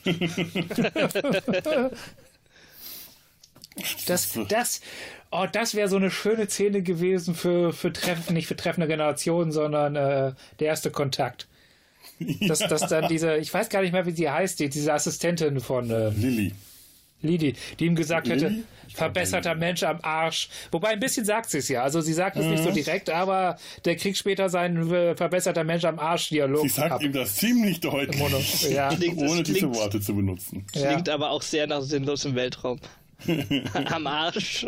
Ja, aber es hätte gepasst. Ich hätte, ja. Wäre schön. Hätte ich auch gerne gehört. Aber den Film würde ich gerne mal besprechen. Auf den hätte ich Lust. Mhm. Ja. Es gibt Star Trek-Filme, auf die habe ich weniger, und es gibt Star Trek-Filme, auf die habe ich mehr Lust. Es Der gibt Star Trek-Filme, auf denen hab, äh, bei denen habe ich äh, Bock auf gewisse Aspekte. Ja. Raumschiff-Porno. ja, ist auch wieder wahr. Ich, nee. Ja, du, du spielst jetzt auf den ersten an, oder? Ja. Ja. Schöner Raumschiff-Porno, ja. Absolut. Und weißt du was? Ich mag es inzwischen sogar. Ich weiß nicht, ob es Gewohnheit ist oder so, aber inzwischen mag ich es. Ja, es hat, die, es, hat die, es hat die gleiche Sprache wie 2001, dieses Geha. Ja, aber anders. Ein bisschen auch, an, auch ja, anders, aber, aber auch so diese, diese Technikaffinität. Auch, auch die Anf der Anfang von Alien, wo du die Nostra, Nostro, Nostromo ins Bild fliegen siehst. Mhm. Äh, es hat ja auch so dieses oh, Raumschiff-Porno. Ich glaube, ich glaube ja, der erste Star Trek-Film hat seine Finanzierung dem Star Wars-Film zu verdanken und seine Ästhetik dem äh, 2001. Und Dune. Und Dune. Hm. Ja, ja. Ja, oh Gott, wie würde das aussehen? Schade, dass Hans Rüdiger schon tot ist. Wie würde das aussehen, wenn er als Star Wars Star Trek Film ausstatten würde? Wow. Äh, ich glaube, dann, ich glaube, dann landest du irgendwo Richtung Richtung Dune, weil ähm, äh, die die Kack und Sachis haben gerade aktuell eine Folge über Dune rausgebracht und unter über anderem den Film, der mal, nie gedreht wurde. Nee, über über den über den neuen und und ach Ah, nee, stopp, ja, das ja. war nicht, das war nicht, das war, Entschuldigung, nicht Kack- und Sachgeschichten, sondern das war äh, Radio Tatooine. Ich wollte nämlich gerade sagen. Die sich mit dem Film, also mit den alten Filmen beschäftigen und halt natürlich auch den Trailer und allem für die ja. neue Verfilmung jetzt sehen. Und äh, die erwähnen unter anderem mal, dass Giga unter anderem auch bei der, bei der alten Dune-Verfilmung mit, mit eingespannt war. Nee, nicht bei der, nicht bei der, die aktuell nicht. ins Kino kam, sondern es kam eine, es gab eine, die nicht gedreht wurde, da war der eingespannt. Ach stimmt, ja, okay, ja, irgendwie ja, sowas, genau. ja. Aber, aber, aber, aber der, der, der Lynch-Film sieht so aus, als wäre Giga mit eingespannt gewesen. Mhm, mit diesen, also zumindest mit diesen ja. sehr abstrakten äh, Rüstungen und, und, diese Schläuche in der Nase ja. und, und, alles so ein bisschen. Es, es, es gibt eine herrliche Art-Dokumentation über den Film, der nie gedreht wurde und ich muss ganz ehrlich sagen, ich bin fest davon überzeugt, dass das ein mieser, richtig mieser, beschissener ESO-Streifen geworden wäre. Der Typ, der den drehen wollte, hat einen Knall. Aber optisch ansprechend. Aber das ist ja der, der Lynch-Film auch. Ja. ja. Und der ist als Film auch nicht gut geworden. Das ist. Aber ja, das, dann, mir ist dann mal ein bisschen aufgefallen. Ja klar, ich meine, die, die Wüstenplaneten, ähm, da, hat, da, hat, da hast du, kannst du schon starke Ähnlichkeiten, Parallelen ziehen zu äh, Tatooine in Star Wars. Ja. Ja, äh, natürlich. Sand, ist ja auch ein Sand. Sandwürm, Sandwurm, Sandwürmer hast du auch. Ein Wüstenplanet, hast, genau, ein Wüstenplanet, in dem Würmer wohnen. Und in dem, große, in dem sich große ja. kettenbetriebene Fahrzeuge, irgendwelche Farmen und sowas durch die Gegend bewegen. Also, ja, ich glaube auch ehrlich gesagt, Wüsten, Wüstenplaneten ohne Kettenfahrzeuge ist möglich, aber nicht nötig. Sind das eigentlich riesige Wattwürmer? Jetzt äh, die Hoods? Ja, also die Wüstenplanetwürmer. Weil äh, man, sieht man da die andere Seite vom Planeten, dass da vielleicht ein, ein Meer ist mit sehr, sehr langsamen Gezeiten. Okay, okay. Nein, der Wüstenplanet ist wirklich ein Wüstenplanet, ja. in dem es, glaube ich, einen Grünstreifen gibt, wo noch Wasser ist. Und die äh, Würmer da sind eher Antiwatt-Würmer. Sie reagieren allergisch auf bis tot auf Wasser. Ah, so. Okay, ja. gut. Jetzt ist äh, ja. die Unklarheit auch äh, beseitigt. Ja, Schade. also es, es sind ja Antiwatt-Würmer. Gut, also das nächste Mal sollte Aber deren Kinder wiederum, Aha. die äh, leben in Feucht. Feuchtkrams. Naja gut, das ist äh, Kinder rebellieren ja häufig gegen die Eltern. Ja. Also äh, ist normal, also nicht, ne? Das war unser kleiner Dune-Ausflug jetzt. Aber ich, ich, ich, ich, ich habe beschlossen, mich auf den neuen Film jetzt zu freuen und nicht, trotzdem nicht so enttäuscht sein, wenn ich ihn nicht mag. Ja. Äh, du hast ja mit, hast mitbekommen, dass es jetzt nur die, die erste Hälfte des Buches ist. Ja, das ist gut. Also, ja, es ist ah, die, ja. die, die, Aussage, die mir dazu echt im Kopf geblieben ist, ist, es könnte sein, dass es unter der die Traumverfilmung von Dune wird, die leider wirtschaftlich ja. komplett erfolglos sein wird, wie fast alle guten Filme dieses Regisseurs. Und äh, hm, ja, Blade Runner 2049 war auch nicht das Riesending, ne? Mhm. Ja, eigentlich, ja. eigentlich fast alles, was er gemacht hat. In, äh, Egal, Hauptsache er kriegt trotzdem wieder Geld für einen neuen Film. Ja, und das, das hoffen wir mal, hoffen wir mal, dass, dass die ja. zweite Hälfte der Dune-Verfilmung dann nicht irgendwo auf der Strecke bleibt. Also ich finde es deswegen gut, weil ja unter anderem die Lynch, das Lynch-Ding daran gesteitert ist, dass er viel zu viel Stoff auf einmal verarbeiten muss. Ich, wann habe ich die Lynch-Verfilmung? Ich habe die Lynch-Verfilmung in den frühen 2000ern mal gesehen. War nett, aber, aber ist mir auch nicht so im Also äh, imposant, optisch imposant, aber okay. Nur im Vergleich zu dieser 2000er Verfilmung grandios. Da gab es doch, oder war das ein 90er? 2000er, 90er irgendwo. Ja, ich weiß, du, du meinst die Kurzserie, ne? Ja, genau, dieser Dreiteil. Ja, ja. Ja, Der Lynch musst du äh, Lynch Ton abschalten und das Ganze als Bilderbogen sehen. Ah, okay. Äh, oder einen Audiokommentar einsprechen. Oder das. Gibt's bestimmt mit Audiokommentar. Oh. Neu synchronisieren, live synchronisieren. Plans, äh, planlos auf dem Wüstenplanet. Ja. ah, jetzt sind wir abgeschwiffen. Ja, geringfügig. Aber Ist immer noch okay. bei Science Fiction geblieben. Ja, und das, das Thema ist ja, das Thema ist ja quasi Abschweifung, das ist ja mit eingeplant. Das ist eine der Themen, die wir eigentlich nur als Ausrede, als Ausgangspunkt und Ausrede für den Podcast nehmen. Gibt's auf dem, gibt's auf dem Wüstenplaneten einen Chefingenieur? Äh, ja, bestimmt. Die haben ja Technologie. Garantiert auch im, im Zuge der militärischen Ränge haben wir garantiert auch irgendwas dementsprechendes. Ja, Sicherheit. Aber das ist da nicht so ein Thema tatsächlich. Ne? Technik ist ja mehr Vehi- als Seevehikel als, als eigentliches Thema. Ja. Ich dachte, wir hätten dich vertrieben. Ja, doch, äh, nein. Das, äh, aus, aus diversen Gründen war ich kurz weg. Habe ich was Wichtiges verpasst? Nein, wir haben ein bisschen über Dune, haben uns gefragt, ob es bei Dune auch Techniker, Chefingenieure gibt.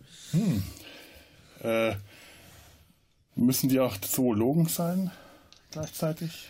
Was ist Andere da die Frage. Qualifikation? Wenn, wenn wir schon, wenn wir schon gerade äh, franchise-übergreifend denken, ist Chewbacca ein Chefingenieur?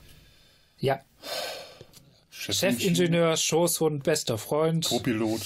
Co-Pilot. Habe ich jetzt überhört. Eigentlich bin ich, bin ich da, ist, ist, ist Han Solo die nutzloseste Person an Bord. ja. Alles andere ist Chewbacca. Nee, Han, So- Han Solo ist dafür notwendig, um, um Risiken einzugehen. Mhm. Ja. Um cool auszusehen und Und, und, und er sieht, genau, er sieht toll aus, wenn er durch Gänge rennt. ja. Wenn er wegrennt oder äh, hinterher rennt. Erst, erst hinterher und dann wegrennt.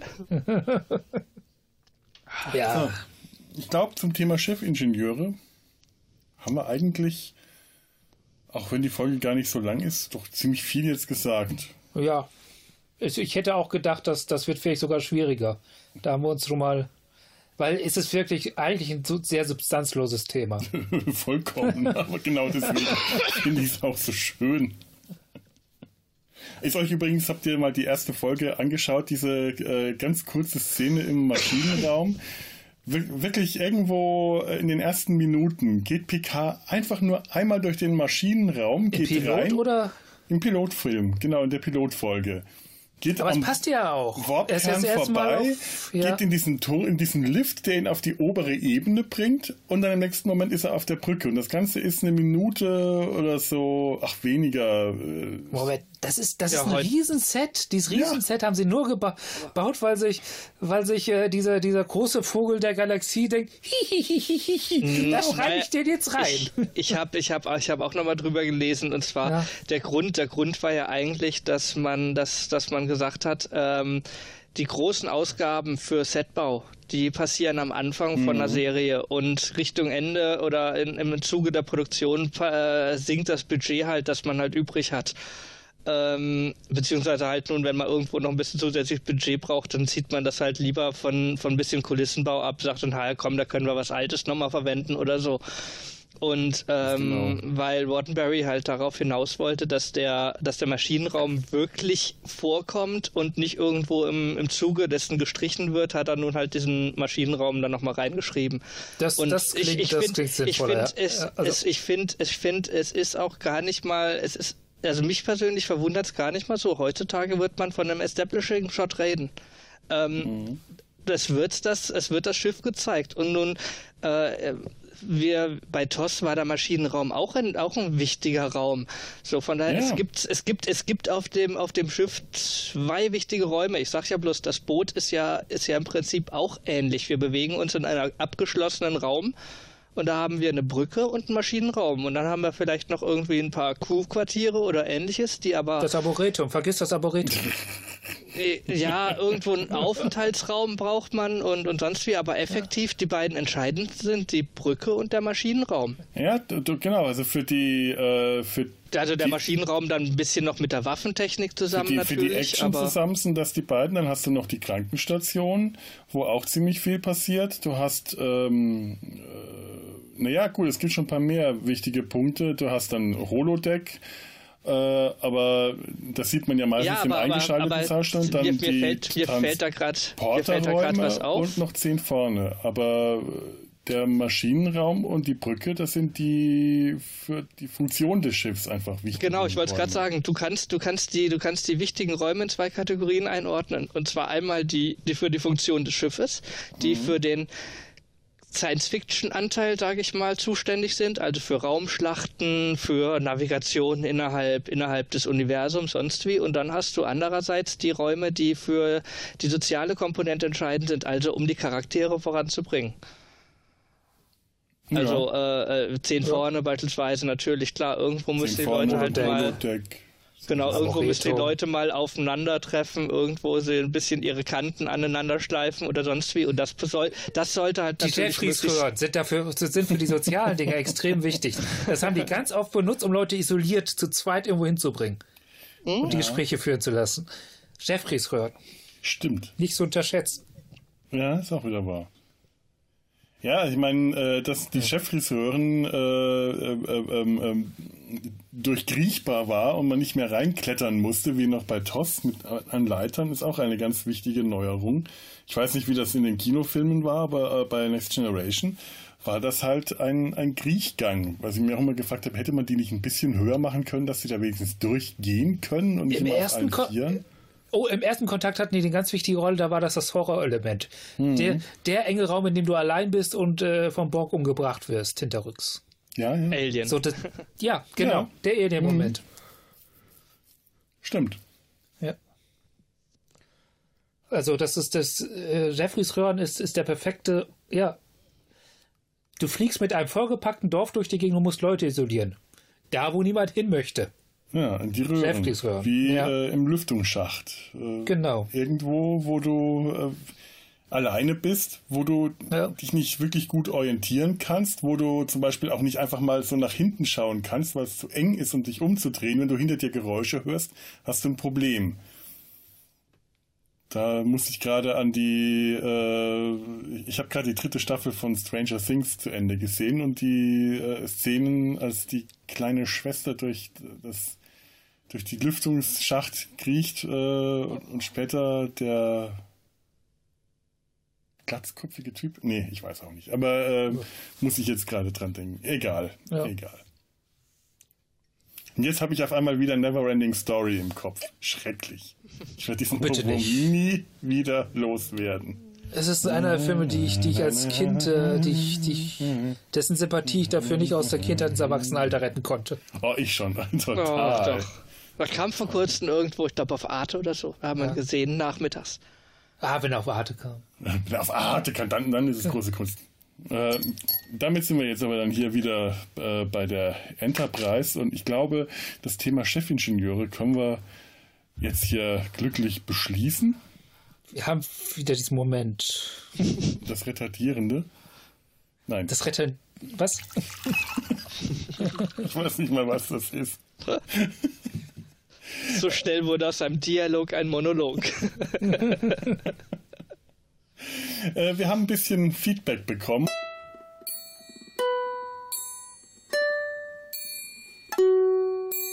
So, an dieser Stelle sollte jetzt eigentlich ein längerer Feedback-Block kommen. Der wurde auch aufgenommen, aber weil einfach alles nicht so geklappt hat bei dieser Aufnahme, wie auch nur ansatzweise geplant ist, war wirklich eine sehr, sehr schwierige Aufnahme aus technischer und äh, jeder anderen Hinsicht auch ähm, habe ich mich jetzt letzten Endes schwierigen Herzens, schwierigen Herzens, ja genau, schwierigen Herzens äh, dazu entschlossen, diesen Blog zu großen Teilen rauszuschneiden. Da war einfach nichts mehr rettbar, was man den Hörern hätte vorsetzen können. Und ihr, ihr seid ohnehin gestraft genug, denn unsere Maßstäbe, was wir euch Hörern äh, zumuten, ja durchaus etwas speziell sind, wie wir an mancher Stelle schon mal gehört haben. Also seid nicht traurig, wenn jetzt ein paar zerstückelte Fetzen kommen, etwas vom Anfang, etwas vom Ende dessen, was ich noch an schönen Stellen, äh, die auch hörbar waren, aus dem langen, langen äh, Blog, der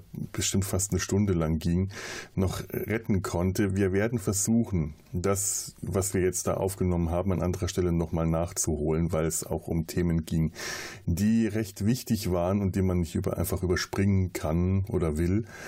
Ähm, wahrscheinlich habt ihr das sogar schon in einer der früheren oder anderen Folgen gehört, denn die Ausstrahlungsreihenfolge ist momentan etwas durcheinander und hat nicht ganz mit dem zu tun, mit der Aufnahmenreihenfolge. Freut euch einfach, dass die Folge dadurch sehr viel schneller zu Ende ist. Manchmal muss man einfach den Silberstreif am Horizont sehen und lasst euch aber bitte nicht daran hindern, uns trotzdem Feedback zu geben. Wir freuen uns über alles, was ihr uns sagt, äh, auch wenn es äh, nicht äh, auch, auch, auch, auch wenn es böse Dinge sind, die ihr uns sagen müsst, weil wir äh, schlechte Sachen machen und so. Also äh, weil wir, weil, weil wir, ne, wir nehmen jede Kritik an. Ihr findet uns auf www.data-sein-hals.de. Da könnt ihr uns ganz einfach Kommentare unter die Show Notes schreiben. Ihr könnt uns da auch eine äh, Mail schreiben. Dazu haben wir uns ein, ein Kontaktformular. Ihr könnt uns auch einfach äh, per kontakt at data-sein-hals.de schreiben. Ähm, ihr findet uns auf Twitter, auf Facebook, überall könnt ihr mit uns in Verbindung treten. Hört auch mal in den Sumpf rein und in den Röttcast und sagt einfach weiter, wenn ihr der Meinung seid, das hier wären aus welchen Gründen auch immer Dinge, die andere Menschen auch mal hören sollten. Die Gründe dafür überlassen wir dann euch. Und jetzt kommt der zerstückelte, gerettete Feedback-Blog. Viel Spaß noch. Es ist ein sehr, sehr, sehr, sehr, sehr, sehr, sehr ich scroll gerade endlos lang nach unten, langer Kommentar. Und ich lese mal. Lang. Äh, hm? Ein, ein, Michael Lang. Ein Michael Lang. Wir haben jetzt Ja. Michael als die, äh, die, die Kommentareinheit. Äh, das ist so ist so ist wie eine astronomische Einheit. Ja, also, also das Gegenstück zu ein Saarland. Das ist ja die bekanntermaßen deutsche Flächenberechnung, wenn, wenn man vergleichen will. Ja, also ich glaube, das ist eher so das Gegenteil von ein Saarland. Das Wie ist viel? eher äh, Äh, Es ist das literarische Saarland. Also, Wie viele Fußballfelder sind ein Saarland? Keine Ahnung. Also ich habe eher von der Größe her, würde ich sagen, was ist das größte Bundesland Bayern oder NRW? Dann wäre das ein Michael, ein NRW. Oder ein Bayern, müsste ich mich jetzt nach, weil es ist lang. Wir haben schon überlegt, ein Michael ist ungefähr zwei Tau Taus. Und eine, eine Tau Tau ist äh, ungefähr äh, vier bis sechs normale Kommentare. Also ich, also ich kann, ich kann dir sagen, wie viel ein Fußballfeld entspricht. Ich habe es gefunden und zwar ein Fußballfeld entspricht 0,00000027784 Saarländern. es gibt, es gibt tatsächlich einen Saarland-Fußballfeldumrechner.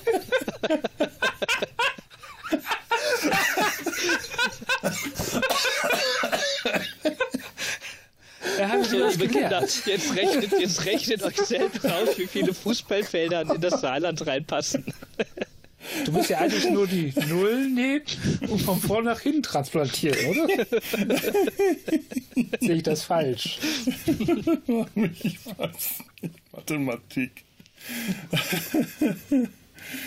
ah. Wo war ich denn hier? Mir Tatsächlich, tatsächlich auf der Seite der-umrechner.de ist das Saarland als, als, als Flächeneinheit geführt. Du hast hier Saarland, Square Quadratkilometer, Acker, Morgen. Wir kommen jetzt mal auf, äh, auf Twitter.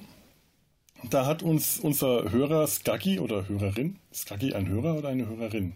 Wa- wa- wusste ich das vorher und habe es wieder vergessen? Egal. Ska Skaggy, könnt ihr nicht mal die Frage bearbeiten, wieso haben Redshirts keine Schilde oder Rüstung? Ich glaube, da hast du sogar schon mit einem Bild geantwortet auf Twitter mhm, damals. Genau. Ne? Denn in äh, Star Trek äh, 3 sieht man zwei Sicherheitsoffiziere, die tatsächlich so eine kleine Körperpanzerung, so, eine, so ein Brustpanzer äh, anhaben mhm. und zwei äh, Art äh, ja, Helme, die aussehen wie so äh, Rugby-Leder. Leder-Kopfbedeckungen. Die Frage ist, wie viel Rüstung bringt bei Strahlenwaffen? Also ich habe den Eindruck, dass es den Klingonen zum Beispiel nicht viel bringt. Nö. Oder den Kardassianern, aber die haben auch noch Gummirüstung an, die Kardassianer. Ich, es ist vor allem, äh, fand ich damals immer noch, äh, finde ich immer wieder schön, dass die Sicherheitsoffiziere äh, gepanzert und bewaffnet draußen bleiben, während dann Captain Kirk einfach so reinspaziert in den, äh, Because, in den Raum äh, der Weil der ist, weil der ist der Held. Ja, der kann nur eine Fleischwunde kriegen, das ist klar. Aber ich meine, es ist nur eine Fleischwunde. Ja, Gott. Strahlen, Strahl, Strahlenwaffen, da, da sage ich nur äh, Stormtroopers. Die Rüstung bringt ja auch wahnsinnig viel. Ich ja. meine, wenn du, wenn du die ausschalten kannst, indem du zwei Köpfe aneinander schlägst. Donk. Aber es stellt sich tatsächlich für mich mir gerade die Frage, ob es bei Star Trek technisch Körperschilde geben könnte. Ja, also so ja. Energieschilde. Das äh, schreibt genau. Starkey nämlich hier auch noch. Äh, wieso baut man keine Personenschilde? Vielleicht nur zur Verteidigung gegen Border, also gegen Eindringlinge. Und da stellt sich mir, mir die nächste Frage, sind die luftdurchlässig oder kannst du sie nur eine bestimmte Zeit tragen, weil du dann irgendwann die Luft in dem Schild verbraucht hast? Hm, ja, wenn die Luft... Ja. Äh, ja gut, ich meine, so ein, so ein, so ein äh, Energieschirm hast du auch zum Beispiel an jeder Tür äh, von, von, der, von, von, der, von, der, von, der, Zellentür. Ja, aber die sind dann wahrscheinlich äh, am, äh, Die haben dann noch Lüftungsklappen, ja. Genau, ja. Das ist eine gute Frage. Ja, ja. Das kann ich dir jetzt auch nicht beantworten. Ich frage mich nämlich dann auch eher, äh, was passiert, wenn du in so einem Schirm drin bist und dann den Phaser abfeuerst. Erschießt du dich dann selber mit dem Querschläger? Tune.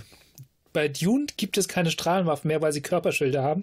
Also Aha. weil sie Schilde benutzen und die, die Kombination Strahlenwaffe mit Schild löst eine Explosion aus äh, groß. Eine große Explosion.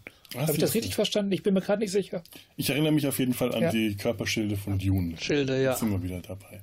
Ja, nur mit dem langsamen Messer. Aber ich glaube, da dienen sie eigentlich nur dazu, diese, aus diesem Science-Fiction-Kram wieder so mittelalterlichen Schwertkampf äh, möglich zu machen. Das kann sein. Ja. Ja, ich glaube, eine sinnvolle Antwort eine sinnvolle kriegt man von uns sowieso nicht. Sowieso nicht und nee. nie.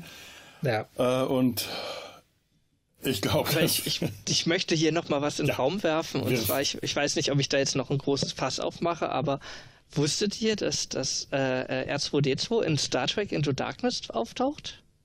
Äh, ja. Äh, als als, äh, als als als Raumschrott, der da bei der ja, Explosion genau. rumfliegt. Ich, ich habe daraus jetzt eine ich habe daraus jetzt eine Theorie entwickelt. Ja. Ich habe daraus eine Theorie entwickelt. Ja. Und die, die, lässt, die lässt das gesamte Universum, zumindest die Menschheit, in keinem guten Licht dastehen. Okay. Star Wars, Star Wars bekanntermaßen a long time ago in a galaxy far, far away. Ja? Mhm. Also spricht ja nichts dagegen, dass das Star Wars und Star Trek im gleichen Universum stattfindet. Wir hätten jetzt sogar den Beweis gefunden mit R2D2, der dann noch Soweit durch den Weltraum weiß, treibt. Star Wars ist sogar eine komplett eine andere Galaxie, soweit ich weiß, oder? Ja, eine Galaxy far, far away, aber ja, ja, genau. kommen wir trotzdem von A nach B, Delta Quadrant, sonst wie ist. Ja, ähm, was, was, was, dann, dann müssen, dann müssen wir, wir müssen ja auch wohl scheinbar eine Hochphase der Technologie gehabt haben, sind jetzt in einem, sind jetzt aktuell auf unserer, in unserer Zeitlinie auf einem Tal und später werden wir wieder die Te Technologie erreichen, die wir früher erreicht haben Moment. mit Star Trek heißt das, dass wir bei, dass, vielleicht sind wir ja einfach nur eine Kolo ehemalige Star Wars Kolonie, die ja, da komme ich, ja. da kommst du nämlich jetzt auf meinen Punkt. Und zwar, die Menschheit hat sich im, hat sich nach Star Wars, das ja in einer Galaxie weit, weit entfernt gespielt hat, ausgebreitet und dabei einen riesigen transgalaktischen Genozid vollzogen gegen alle nicht humanoiden Lebensformen. Ist noch nicht mal unrealistisch die dann in Star Trek ja auch nicht mehr zu sehen sind, weil Star Trek hat prakt praktisch nur noch humanoide Lebensformen, mit ein paar Ausnahmen, aber und zumindest, ja, aber zumindest ja. nicht mehr, nicht längst nicht mehr in dem Ausmaß, wie wir es in Star Wars hatten, also vor langer Zeit. Ja, nein, vielleicht. Also, äh, wenn das Star Wars in einer anderen Galaxie spielt, hast du es vielleicht einfach mit dieser anderen Galaxie, die viel, wo, wo das die lebenfreundlicher ist. Also quasi die Milchstraße ist so eine Art Wüste und diese andere Galaxie ist so eine Art Regenwald. Oh, okay. Auch Ja. eine Theorie. Das ist mir jetzt zu hoch. Oder es sind einfach, oder ist es tatsächlich passiert, dass in zwei verschiedenen Orten zu zwei verschiedenen Zeiten haarlose Trockennasenaffen entstanden sind. Ich, wenn ich nach Star Trek gehe, muss das ja irgendwie so sein. Ja, natürlich, ne? Wie, wie war Ja. das? Äh, die, die, wie heißt die Folge, wo sie nach der, der, die, den, den Urwesen suchen, das Ja, ja, genau. Und Fragment verloren, Dings, ja, okay. Ich, Ich- bin gerade ziemlich hinüber und äh, so, so faszinierend ich das jetzt gerade finde, aber ich muss, äh, ich möchte jetzt auf mein Sofa zurück und Gut. Äh, ich, dann winken wir aber- in den akustischen Raum und sagen auf Wiedersehen. Ja, ich möchte an der Stelle nochmal, weil wir am Anfang äh, uns bei Tanja für die schöne Information bedankt haben mit dem äh, Maschinendeck, auch nochmal auf Tanjas neuen Podcast hinweisen, Trekkipedia. Die macht da zusammen mit Peter einen ganz tollen Podcast mit sehr, sehr, sehr viel Fachwissen. Deutlich äh, fundierter als äh, unser äh, Wissen hier. Trekkipedia, hört da rein, ist ein ganz toller Podcast. Äh, wenn ihr den nicht sowieso schon abonniert habt, macht das. Und wenn ihr den abonniert habt, dann abonniert auch unseren, was ihr dann hoffentlich auch schon habt. Und sagt uns weiter und hört auch mal im Sumpf rein. Da wird es demnächst möglicherweise auch äh, einige interessante Science-Fiction-Themen geben oder vielleicht die unendliche Geschichte. Wer weiß. Vielleicht, vielleicht auch nicht. Vielleicht, vielleicht auch nicht. Kann man nie wissen. Das Universum ist weit und groß und äh, die Welt ist groß und leer. So, Und voller Bärenfallen. so ist es. In dem Sinne, ähm, macht's gut. Wir verabschieden uns. Lebt flott und in Frieden. Tschüss. Flott und oh, den finde ich gut. Auf Wiederhören. Der stammt ja. aus Voyager. Tschüss. Ja. Ciao.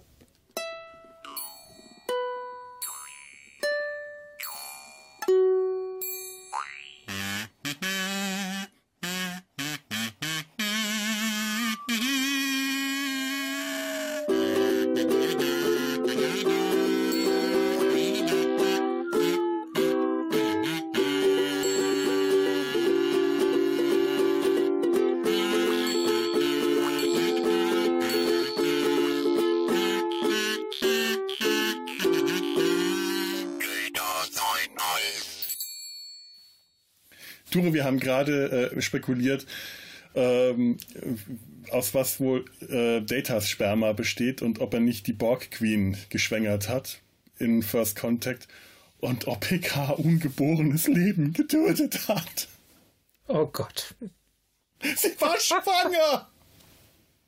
Moment, also wenn, wenn man das richtig, also ich, ich habe das immer so wahrgenommen, dass biologisch doch nur noch ihre, ihre Büste ist. Der Rest ist, Ja, aber Data ist ja auch nicht biologisch. Aber Data ist auch nicht biologisch. ja, Sein, meine Frage war, ob, ob Datas Sperma aus Nanorobotern besteht.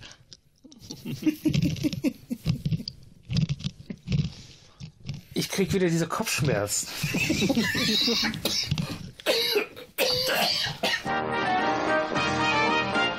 Eine Produktion des Podcast Imperiums.